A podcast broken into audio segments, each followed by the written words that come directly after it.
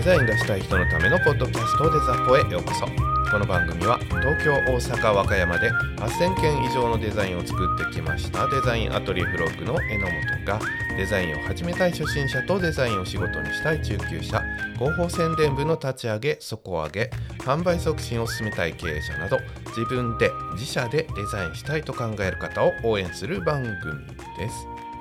はい皆さんこんにちは。デザインアトリエフログの榎本です。えー、なんか雑談みたいなコーナーに しようかと思っております。本編にせよ、えー、デザポンスにせよちょっと雑談じみたね話になりますがお楽しみください。えっ、と意味のね通らない PR がすごく多すぎるなというのを、えー、常々思っております。なんだったらテレビ CM とかであまりにも意味不明なあまりにも PR になってない、えー、CM とかを見るともうねあの超大手がね真面目にやってこんなことしてていいのかと腹立たしく 思うぐらい全く意味不明意味不明なことをして PR につなげるならまだしも全く 何やってんのっていうのがちょいちょいあるのでそういうのを見つけたら僕は高校でねたまにお話ししてるかもしれません。某ね、えー、あれは不動産ん？えー、ハウスメーカーかな？についてちょっと喋ったこともあるかもしれませんが、まあ、そんな感じでですね。まあちょっと意味が全く分かんないよと。あまりにもちょっとひどいよというのが多いと。っていうことなんですけどこれはまあ確かに、えー、超大手、えー、テレビ CM、うん、その他、えー、CM、PR、えー、ポスター大手さんがやってる超大手の広告代理店さんがやってるようなものはまあまあまあまあまあほぼほぼちゃんとしてるんですよ。あのしてないのがたまにあるから目立つだけでちゃんとしてます。一方我々デザイナーね一般デザイナーはい、えー、僕も含めてです、えー、それから僕が外注に回す人たちそれから、えーと、いろんな業者さんから、えデザイナーに頼んだけどこんなのが上がってきたと言って困りごととして連絡来る分、えー、そういったものたち、まあ、このね我々レベルのね、えー、初心者中級者、まあ、僕を含めて初心者中級者と言ってしまったらこの番組が成り立たないんですけども超大手じゃない我々です。はい、こういった我々の中のデザインでまあ本当に意味が通らないというかちゃんとしてないな言い方は難しいんですけど、えー、全く成り立てない PR、えー、デザインがすごく多いということを常々、えー、思っております。デザポを聞いてる人これができれば逆にね仕事が来ますよという話です。それだけできない人が多いです。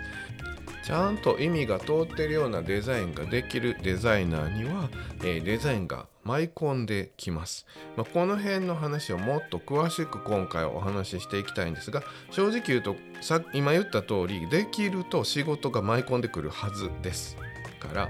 まあ同業者をねこの番組自体が同業者ライバルをどんどん作っていく番組ですから私としても本当言ったら教えたくないと言ってしまえばそれまでなんですけれども、えー、みんなにね是非、えー、仕事をしっかりとっていけるデザイナーになってもらって、ね、せっかくデザイン覚えたのに、えー、仕事が全く入ってこなかったら意味ないので、はいえこういったところを、え詳しくお話ししていきたいと思います。ちょっと雑談じみてますが、えお聞きください。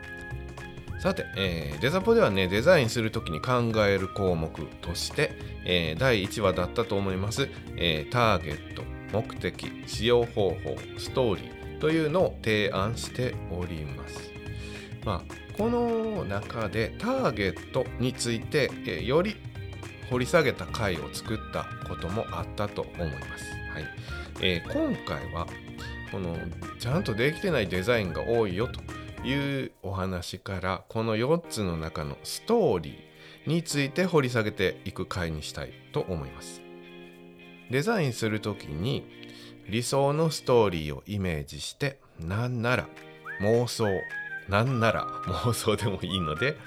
えーと、理想の結果をね生み出す物語をどんどんどんどん考えて妄想していってそのためにこのデザインはどんなデザインでないといけないんだろうっていうふうに考えてデザインしていってほしいというようなのが大きなあまあ概略でした。ストーリーに関する概略ね。例えばポスターデザインしますという時ですね。ポスターの前を誰かが通った、ね。えー、大体は通り過ぎます。でも理想のストーリーとしては気づいてもらうはい、気づいてもらう必要がある。ということで気づいてもらうためには視界の端に捉えた時に思わずハッと顔を向けてしまう見てもらえるようなデザイン。そのためにはどんなデザインが必要なんだろうかということを考えてポスターのデザインに反映していってください。次はそれを見た後その商品をいいなって思ってもらわないとダメですよね。そのためにはどんなデザインにしたらいいなって思ってもらえるんだろう。その次はいいなと思った後に購入につなげたいですよね。まあまあ来店でもポスターの内容によって変わります。そのためにはどんなデザインが必要なのか、まあ、スマホですぐ検索できるようにしてたり来店誘導するような、えー、内容になってたりそういうようなことを考えていっていただいてデザインに反映する。まあ大体こんな感じのねえー、概略だったのがストーリーでございます。見る人にこんな効果を与える。見る人にこんな行動を起こさせる。中でもさらに理想的な行動を引き起こす。そのためにデザインする。ということになります。自分のデザインは、えー、理想の行動を起こさせるためのデザイン。行動のキーとなるようなデザイン。こういったことを意識してデザインしてみてください。大きな目的として、まあ、商品を買ってもらう、えー、お店に、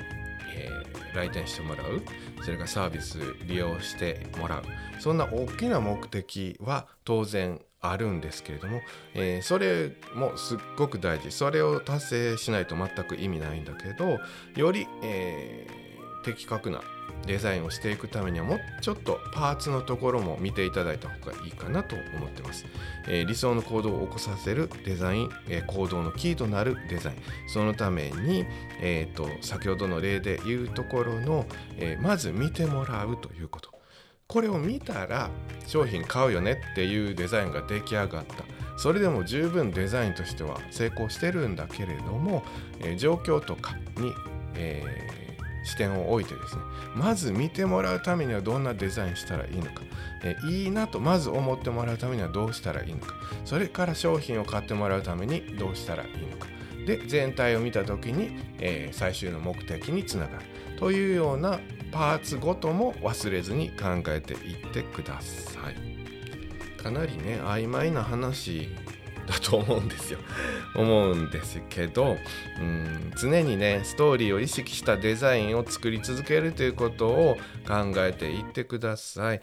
ストーリーを達成するデザインを作るためにストーリーを意識したデザインを頑張って続けてくださいこれを答えになってないのも十分分かってるんですけれどもそれぐらいみんなやってないからやり続けることで身につきますからぜひぜひどんどん意識しながら続けていってほしいという思いがすごく強くあります。当然初心者さんとかがそういうことをね考えても的確に100%バッチリなデザインが仕上がるわけではありませんけれども、えー、これをね意識するのとしないのとで全然違います、えー、頑張って考えてそれをデザインに反映して出来上がりましたというものと、えー、これ圧倒的に多いこういったことを考えてない人たちが作ったデザイン。例えば後者の人のデザインの方がめちゃくちゃかっこよかったり可愛かったりしたとして自分がしっかりストーリーを考えてそれを反映したデザインをしたとしてこの自分でストーリーを考える場合は自由にデザインできませんとは言わないですけど縛りになりますから。このためにはこういうデザインであるべきだという縛りのもとデザインしていきますから。かっこよさ可愛さ美しさっていうことを追求したデザインには勝てません。勝てないかもしれない。はい。えー、だけどデザインするっていうことはそういうことだと思ってますからめちゃくちゃおしゃれなポスターが仕上がったのと自分があんまりデザイン得意じゃないけどしっかり考えてますよっていうデザインが仕上がったのと並べてみてクライアントはどっちを選ぶ？あなたのデザインを選ぶはずです。まあ間違いなく選ぶと思ってます。あのそのクライアントがあんまり、うん、考えてない方でない限りね大体クライアントさんがデザインを発注するっていうことはそれなりにね目的を持ってこの商品売りたいっていうふうにずっと考えてらっしゃる方たちですから、えデザインがおしゃれだからといって商品が売れるということはないということは考えた上であこっちの方がいっぱい考えてくれてるよな。デザインは確かにあっちの方が可愛いけどこっちにしようかな、えここにちょっと要望を足してですねより可愛く、えー、自分のね出したいデザインに近づけてもらおうかな。こっから訂正お願いしていこうかなっていう感じになると思っております。僕らも、えー、いろんな方のデザインを見せていただきますけど見たらねああこういうふうに思ってるからこれがすごく大きくされてるんだな。こういうふうに思ってるからこれがちっちゃくまとめられてるんだな。っていうのは当然分かります。うん、これができてないプロの方本当に何回も同じこと言いますけど本当に多いんです。でこれを本当皆さんがやってくれるだけで仕事が舞い込んでくると僕は本当に思ってるから是非これマスターしてほしいな。えー、そのために、えー、そういったことを考えるデザインを常に繰り返してほしいな経営者の方とかとお話ししてもですねデザインがうまいかどうかなんて別にいいんだよと。少なくとも宣伝できるデザインにしてくれよっていつも思うんだよねっていうふうに嘆いてる方もたくさんいます。印刷会社さんでたくさんのデザインを扱って外注さんにガンガン振ってる人たち、はい、こういう方ともお話ししますけどまあ外注さんに頼んだら全然思い通りのデザインをしてくれないんだとデザインは別におしゃれじゃなくたって構わないのにクライアントが言いたいことをちゃんと言ってくれるデザインをね一発で上げてくれるデザインってデザイナーって本当にいないんだと。まあ、だから僕のところに回ってきたり外注したけどうまくいかなかったからやっぱり榎本さんお願いしますって言って あの他の方がデザインしたやつを僕のところに回ってくるような状態になってるんですよ。僕なんて大したことないですよ。その日本一のデザインどころか近畿一でもない。なんだったら和歌山で仕事してますけどね。和歌山の中だけでも僕よりもデザインできる人って山ほどいます。特に僕よりもおしゃれ僕よりもかっこいいかわいいデザインをできる人なんて山ほどいますよ。全然大したことないですよ。だけど僕が今忙しく仕事ねさせていただいてるのはここだと思ってます。もういろんな要素があると信じてるんだけれども一番大きいのはここ。ちゃんと宣伝できるデザインができますよっていうところ。こういうところだと思います。ストーリーがしっかりしたデザイン作るためのねもう一つまあちょっと今まで喋ってることほんと雑談で。精神論のような何なのか分かんないようなお話でしたからもうちょっとだけねヒントになるようなことないかなと、えー、思ったのでちょっと考えましたのでお伝えしていきたいと思います。それでも曖昧ですよ。客観的に見る力をしっかり養っていってください自分のデザインあの主観的にどうしても見ちゃってね視野が狭くなりがちです。はい、えー、客観的にこれも他のところで喋ったと思うけどな。一回デザイン置いたら席を外してですねちょっと席を立ってですね後ろから見てみたりえー、ちょっとタバコ吸う方はタバコ吸うドリンク飲む方はドリンク飲むというような形で頭をリセットしてもう一回改めて見てみたらみたいなことを言ってたと思います。客観的に自分のデザインを見てください、えー、人のデザインもそうですけどね。客観的に見る力を養っていきましょう。それから顧客とねたくさん接して経験を蓄積していってください。これ実際デザインのお仕事来ないとなかなか難しいですけれどもたくさんの経験をしていっていただく必要があると思います。たくさん恥ずかしい思いもしてまいりましたのでそういったことを繰り返していく必要があると思います。それから自分がね誰かのデザインと接した時の経験この蓄積も大事です、え、これ意識して繰り返さないとねこのデザインを見てこういう行動をしたっていうこと。自分がまさにその術中にはまってるような状態。これもたくさん経験した方がいいと思います。はい。あの全然外に出なかった僕が言うのもおこがましいですが、はい、そういう経験っていうのは大事だと思います。実際に受注しないとできないようなことも言いましたが、まあ、ちょっと意識するだけでね蓄積できる情報を蓄積していきましょうというようなことだったと思いますから、えー、すぐにでもまあできると思います。これ蓄積していったら多分大丈夫ですよ。引きこもり期間が長かった僕ができてるんですから 大丈夫です。外に出ていくのが好きな人なんて圧倒的に僕より有利ですよ。ということで繰り返しになりますが常にストーリーを常に意識したデザインを積み重ねていってください。という雑談でした。はい、見た人全てがねデザイナーの意図した行動を起こすわけではないですけどね。あの最高のデザインっていうのは確かに難しいからこそ少なくともね、えー、意味が通ったデザインを作っていくぞという意識ストーリーを意識してこういう展開のデザインになってますよっていうことを積み重ねること。こういったことが、えー、安定したね受注こちらから取りに行ったりしなくってもえー、将来的にはバンバン電話がかかってきてねやってください作ってくださいっていう未来を作るきっかけになるんじゃないかなと思っております。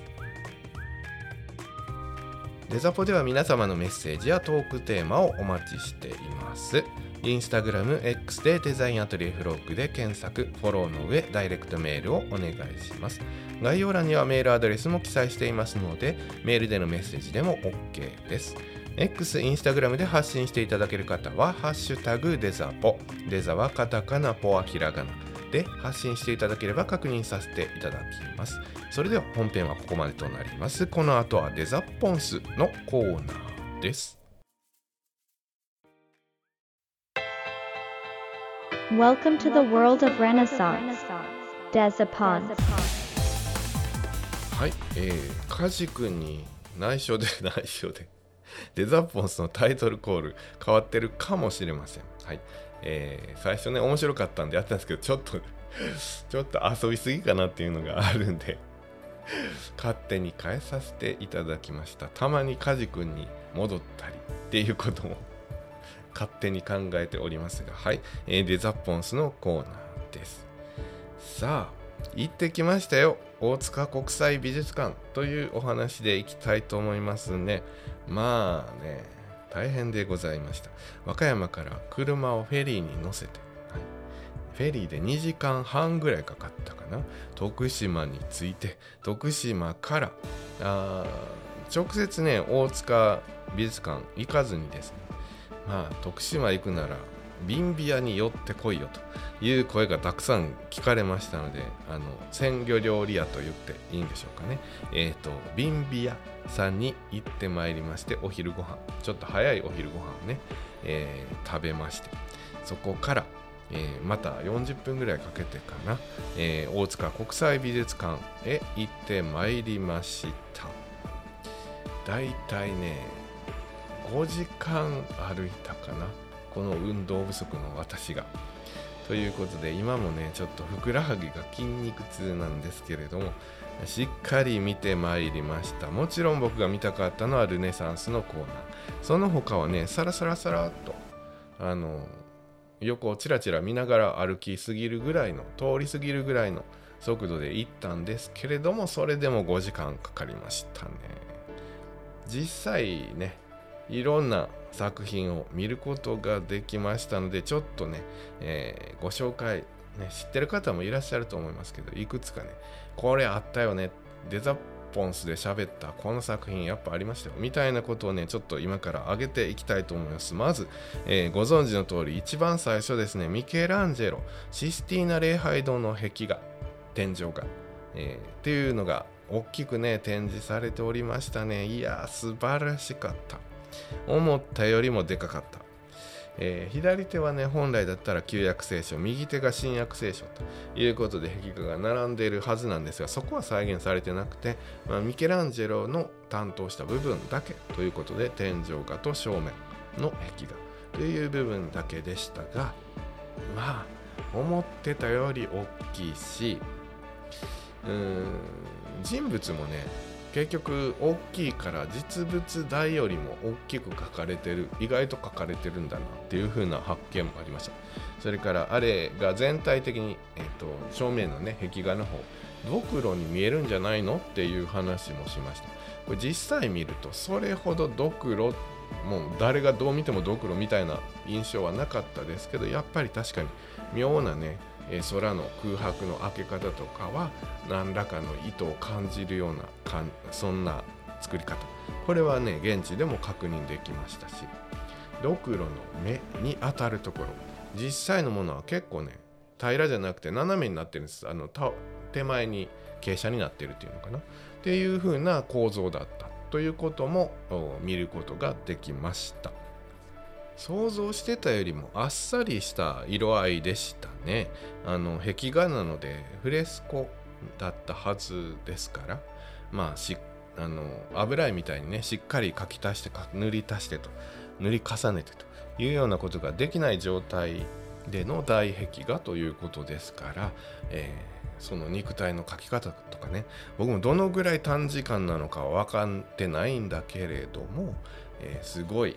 存在感で書かれてるこの辺はねやっぱすごいなと思いました、えー、中央のイエスそれからマリアそれから横のね、えー、バルトロマイの持ってるミケランジェロの自画像の話もしましたね。はい。それから右下のね、えっ、ー、と、チェナーゼさんだったと思いますね。えー、地獄の裁判官ミノスとして描いたという、ね、悪ふざけというか恨みのこもった部分も見てまいりました。まあ素晴らしかったですね。はい。まああんまり長くしたらあれなんで次どんどん行きましょう。フラ・アンジェリコの受胎告知。これもありましたね。はい。いろんなアーティストの受胎告知も、えー、同じねスペースにたくさん掲げられてましたけれどもまあねやっぱり僕が好きだからなのかフラ・アンジェリコの辞退告知。ああよかったなって思います。まあでもそれでもねいろんな方が書いてる中でダ・ヴィンチの受胎告知はまあダントツの存在感でしたね。やっぱりすごいなダ・ヴィンチって感じましたね。ダ・ヴィンチに関してはもちろんたくさん展示されておりましたけれどもうんとレダと白鳥ね。レダと白鳥。実際のダ・ヴィンチのレダと白鳥はないので他のアーティストさんが描いた。模写としてのレダと白鳥。これもありましたね。それから最後の晩餐は当然ありましたね。修復前と修復後。こちらたくさん人がいてねなかなかしっかり見れなかったですけど向かい合って大きく原寸大で置いておりましたね。素晴らしいですね。よかった。はい、えー、それからモナ・リザ当然あります。こっちの方が人多かったかな。なかなか写真も撮れないぐらい人がいました。モナ・リザそれから弟子のねバカ弟子のサライをモデルにしたというあの洗礼者ヨハネ。この辺りも掲示されておりました。ヤンファン・エイクにあたっては、えーと、一部がね盗難にあってなくなったままですよっていうお話をしました。ヘントの祭壇がパタパタパタって開くような祭壇がですねこれがありましたね。それから、えーと、夫婦のね結婚の証として書いたんじゃないかと言われてたアルノルフィーニ夫妻の肖像。はいこれもありました。全部デザポで喋ってるやつですね。はい。それからピエロ・デ・ラ・フランチェスタこれもデザポで喋ってるものとしては、えっ、ー、と、キリストのムチ打ちね、と言いながらあの奥の背景でちっちゃくムチ打ちされてて手前になんか3人立ってる男性の絵というやつですね。これありました。それからねあのモンテフェルトロの祭壇があの中央からダチョウの卵がぶら下がってますよって言った話覚えてます？こういった作品なんです。これもあったんですけど僕ちょっとね見逃しちゃいましたと。見れなかったというか見逃したんでしょうね。あまりにも作品が多かったからあの逃してしまいました。あったということです。はい。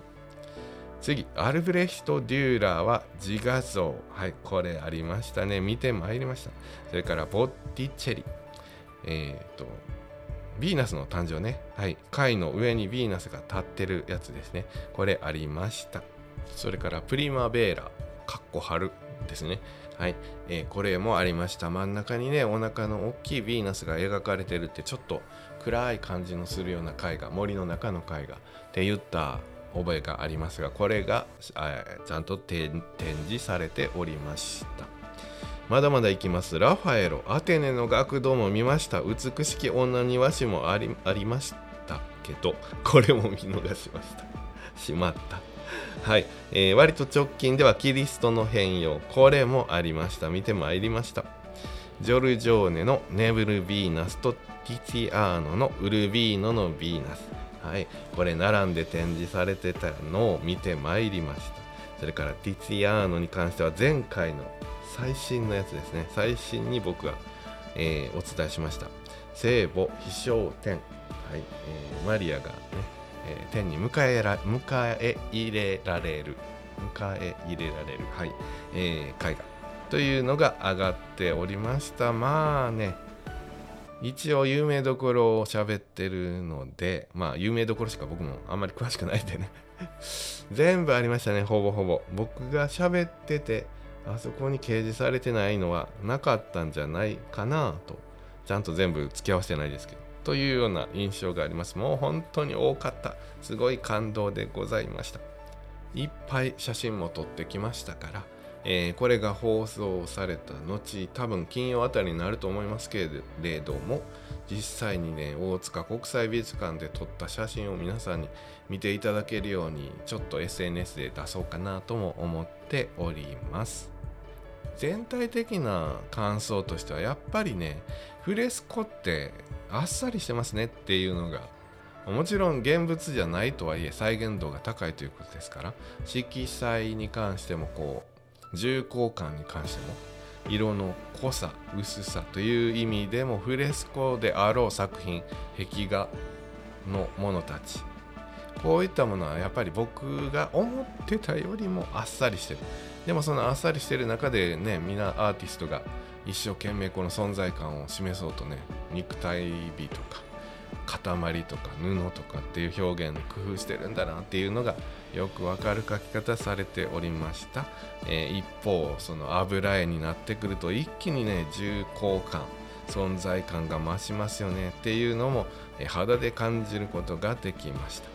中でもダ・ヴィンチ作品はやっぱりすごいなって存在感がすごいなって。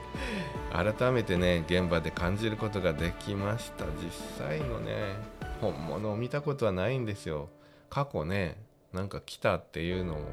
ねありましたよね。でも僕行ってないんで全然わかんないんですけれども現物今度ね何かの形で見れたらなと思いますのでちょっとまあそういったルネサンス期の作品を集めた展覧会とかがあったらぜひ行きたいなとは思っておりますとはいえね壁画は見れないですからねはい、えー、壁画も見れるということで、えー、大塚国際美術館を楽しんできましたという報告でございました。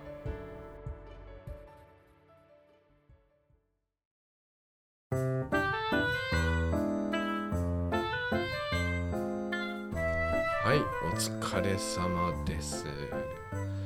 まあ、ほんと5時間歩くって僕、引きこもりの僕にはなかなか苦しかったですけども、ね、腰痛い、足痛いということで、たくさん休憩しながらやっぱりね後半に行けば行くほどですね 会場には椅子がたくさん置かれててですねみんなたくさん休憩しておりました。それから行った人はみんな言ってる2階ぐらいのところに行ったらカレーの匂いがすごくてお腹がすくというのも、えー、体験してまいりました。はい。えー、っとそれからまあホテルねちょっといいところに奮発して泊まらせていただいてですね温泉ね入らせていただいてちょっとリフレッシュもしましたが翌日ですねちょっとフェリーの時間が遅いので、まあ、観光しようといろいろ考えてたんですけれども結局ね悩みに悩んで当日まで悩んで行った場所が意外ですけれども徳島動物園だったかな？はい、えー、行ってまいりました。動物も好きなので、えー、行ってきたんですけど入場料600円ということでうんあまり情報ないけれども徳島にあるよと動物園があるよという情報だけで行ったものですから、まあ、600円だからもしかしたら大したことないかなと思って行ったんですがびっくり。すごかった。他の動物園と比べてですねめちゃくちゃ距離が近い、えー、手を触れないでくださいと噛まれますよと至る所に書かれております。そのぐらい手を伸ばせば動物に触れるくらいの 大丈夫なんていうような、えー、距離感の展示をしておりましたし種類もたくさん。まあ、あの鳥インフルエンザ流行ってるでしょ？だからまあ鳥類は展示が確かに少なかったんですけれどもその他もね、えーと、たくさん有名な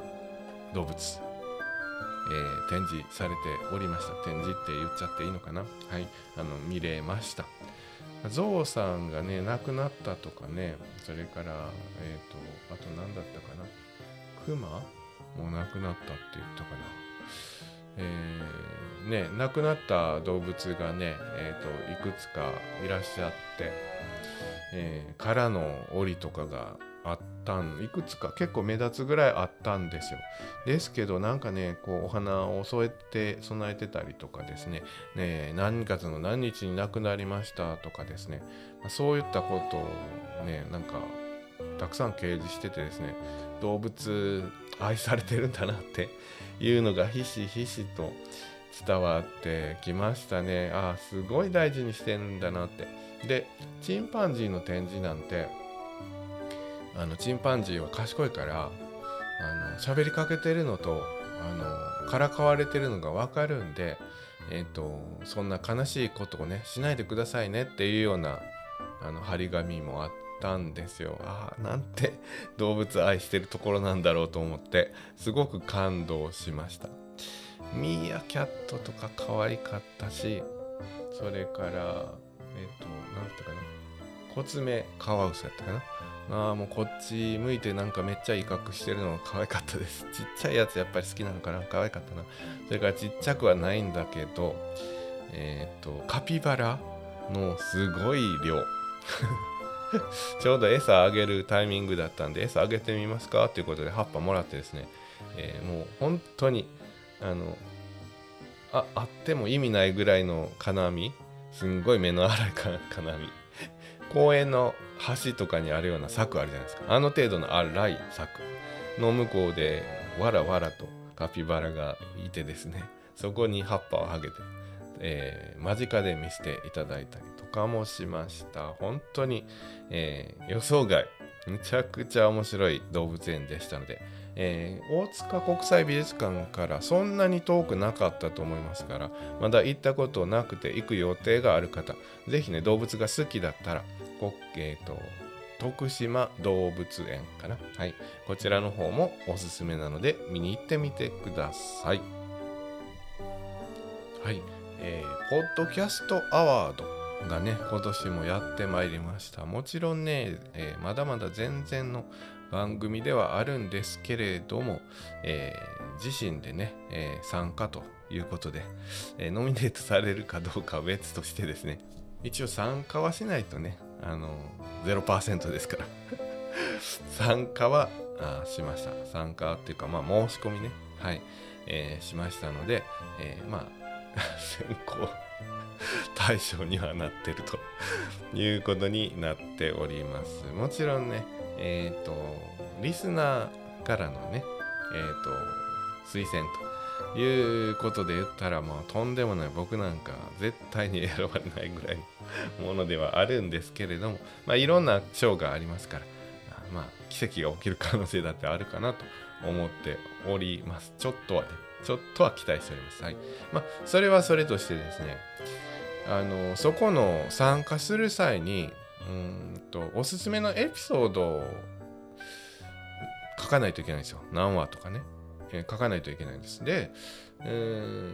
ー、前にあのジャケ聞きの方にも参加したりとかしたんですけどこちらでもねおすすめのエピソードを書かないといけない。何かしらこういったところにね出る時っておすすめのエピソードっていうのを聞かれること多いなと思ってて自分ではおすすめはこの辺かなってその時のねできるだけ新しくてできるだけおすすめしててかつ、えー、再生数が他と比べて高めのやつを選ぶようにしてるんですけれどももしねこの回を、ね、この雑談まで最後まで聞いていただいた方いらっしゃってえっ、ー、とね、全部聞いてる必要ないですよ。ところどころ聞いてて、これ面白かったなっていう回がございましたら、ぜひね、えー、メッセージでも、あの、Spotify の中でメッセージも書けたと思います。ダイレクトメールでも結構ですし、えーと、概要欄のメールアドレスでも結構です。えー、何話が良かったよというような情報をね、もしいただけましたら、今後の僕のこういった機会での提示の、はい、あの参考にさせていただきたいなと思っておりますので、えー、ぜひまた機会があったら、えー、メッセージだけいただければ嬉しいです。ということです。はい。よろしくお願いします。それでは本日はここまでとなります。皆様次回までさようなら。